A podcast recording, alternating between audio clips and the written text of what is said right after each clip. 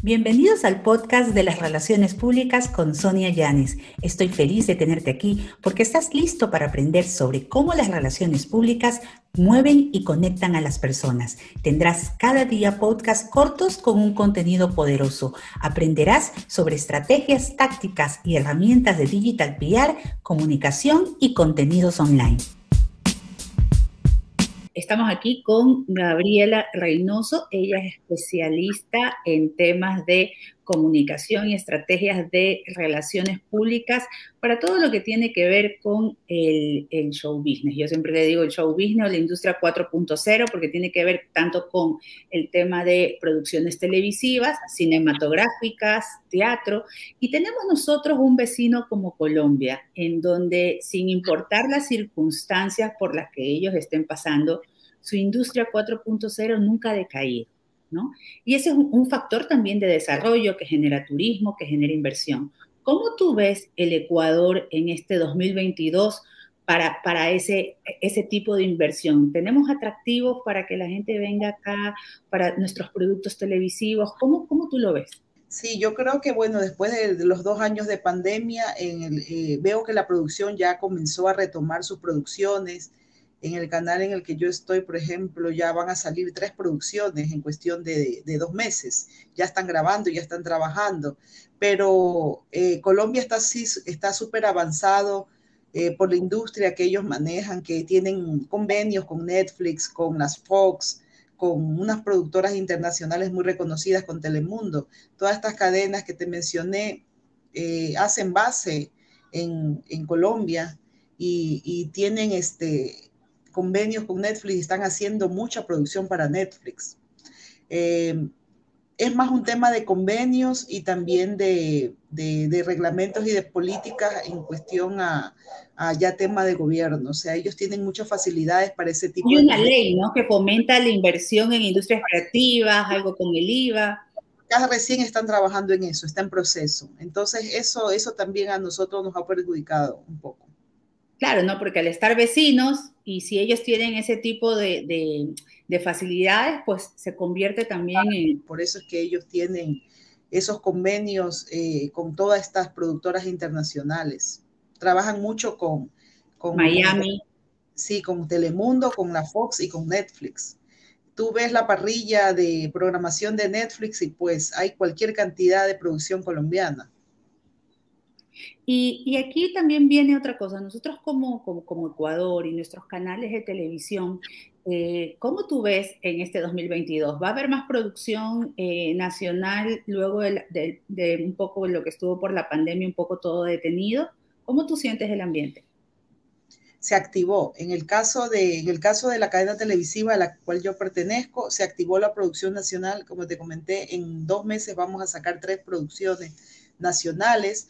Eh, sí, también se acaba de, hacer una alianza con una cadena televisiva de México para un reality donde dos representantes de Ecuador van a estar en ese reality participando, representando a nuestro país.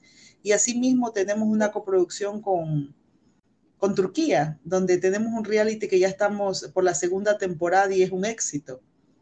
Y justamente el mercado de los reality y, de todo esta, eh, e, este ruido que se genera también con las redes sociales, porque facilita que el espectador interactúe, ¿no? Eh, esté pendiente. Se generan también otros productos luego, ¿no? Que salen, que pueden ser obras de teatro o quizás algún tema de, un negocio relacionado. Esa es la ventaja de la industria 4.0, que al dar el, el apoyo a la parte creativa, pueden generarse muchas más oportunidades de negocio. Así es, eso nos pasó justamente con la primera temporada de este reality de, que se grabó en Turquía, del cual era una alianza con la cadena televisiva. Y luego de que terminó este programa, pues la mayoría de los participantes de ese reality, la verdad es que todavía no entiendo el por qué vinieron al mercado de Ecuador, pero aquí... Todos vinieron a Ecuador, ¿no? La mayoría, la mayoría. Si eran 18, habrán venido 10 o 12. Hicieron obras de teatro, un éxito, se acababan las entradas de una. Vino hasta la presentadora, vinieron la mayoría de los chicos que trabajaron, muchos consiguieron contratos en programas matinales acá en, nuestro país, los contrataron para marcas, para hacer este, campañas, pequeñas y medianas campañas, y la verdad es que ahí, ahí este, se aplica lo que tú comentas, el 4.0, porque de un reality se abrieron varias puertas. Muchos fueron contratados en cadenas televisivas de la competencia para otro tipo de, de, realities.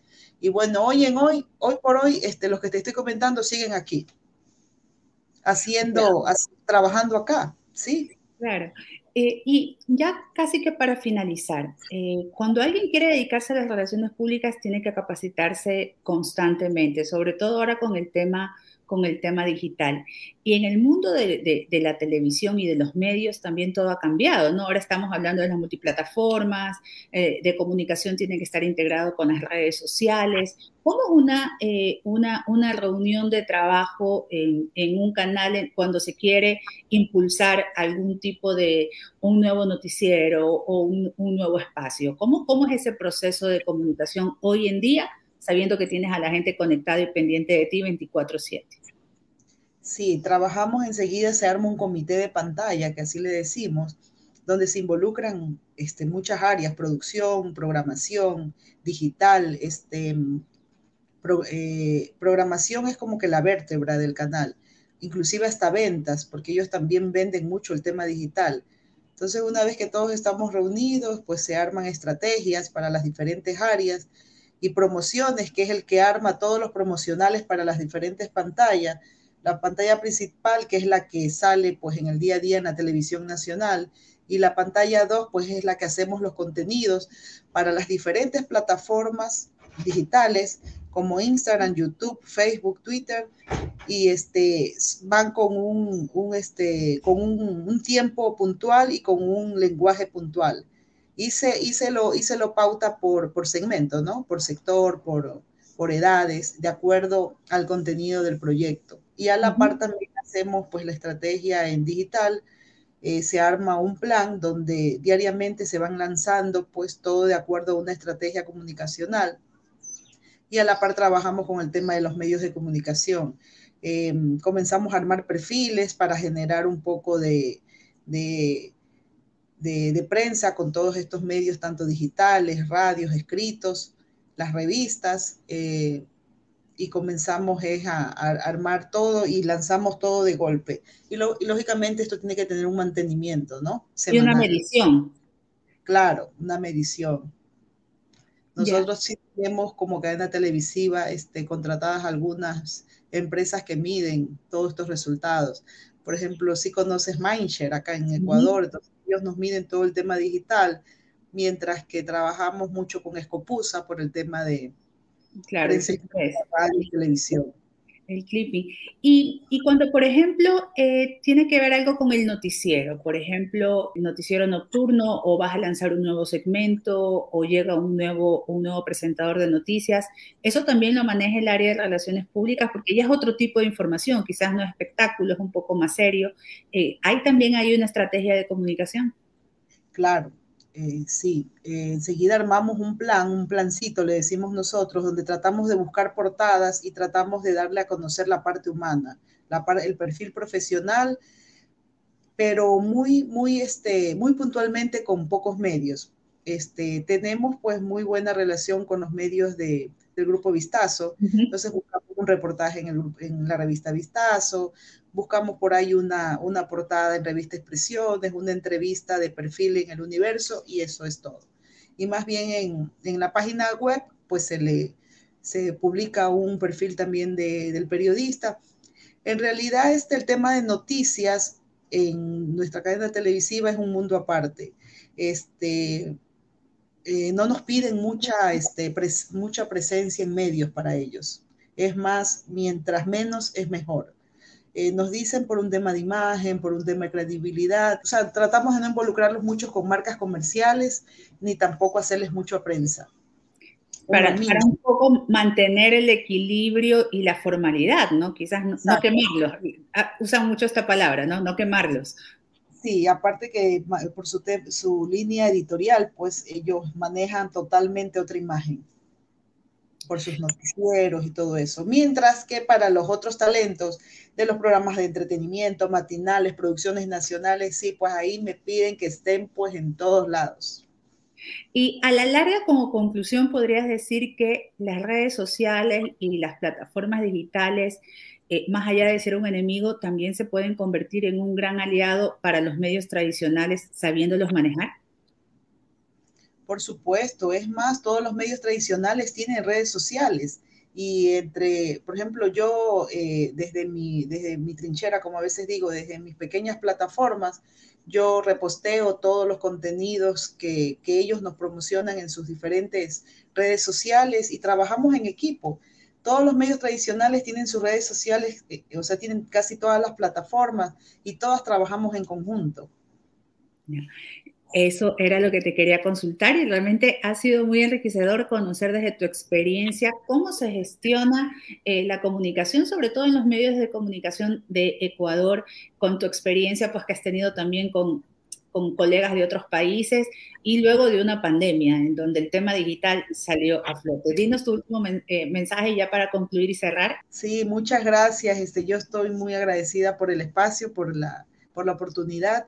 Y sí, este, muy contenta de pues, que hoy, de hoy, hoy en día pues, las relaciones públicas y la comunicación siempre van a un paso más allá de lo que realmente tenemos en el presente. La tendencia indiscutiblemente es el tema digital. Nosotros tenemos que ir siempre buscando, buscando la forma de manejar y llevar todos nuestras, nuestros mensajes y nuestras comunicaciones eh, de forma digital. Esa es la tendencia hoy en día sea para un medio, sea para una empresa o sea inclusive para una institución pública, ¿no? Totalmente, sí, no sé qué va a pasar con los medios tradicionales, pero ahorita todo es plataforma digital y la tendencia es la tecnología y todo lo que es. Ahorita tenemos Instagram, YouTube, TikTok, pero no sé qué se va a venir más adelante y de seguro plataformas más. Así es, ya después nos estaremos viendo en el metaverso y conectándonos ahí. Muchísimas gracias Gaby, gracias por tu tiempo.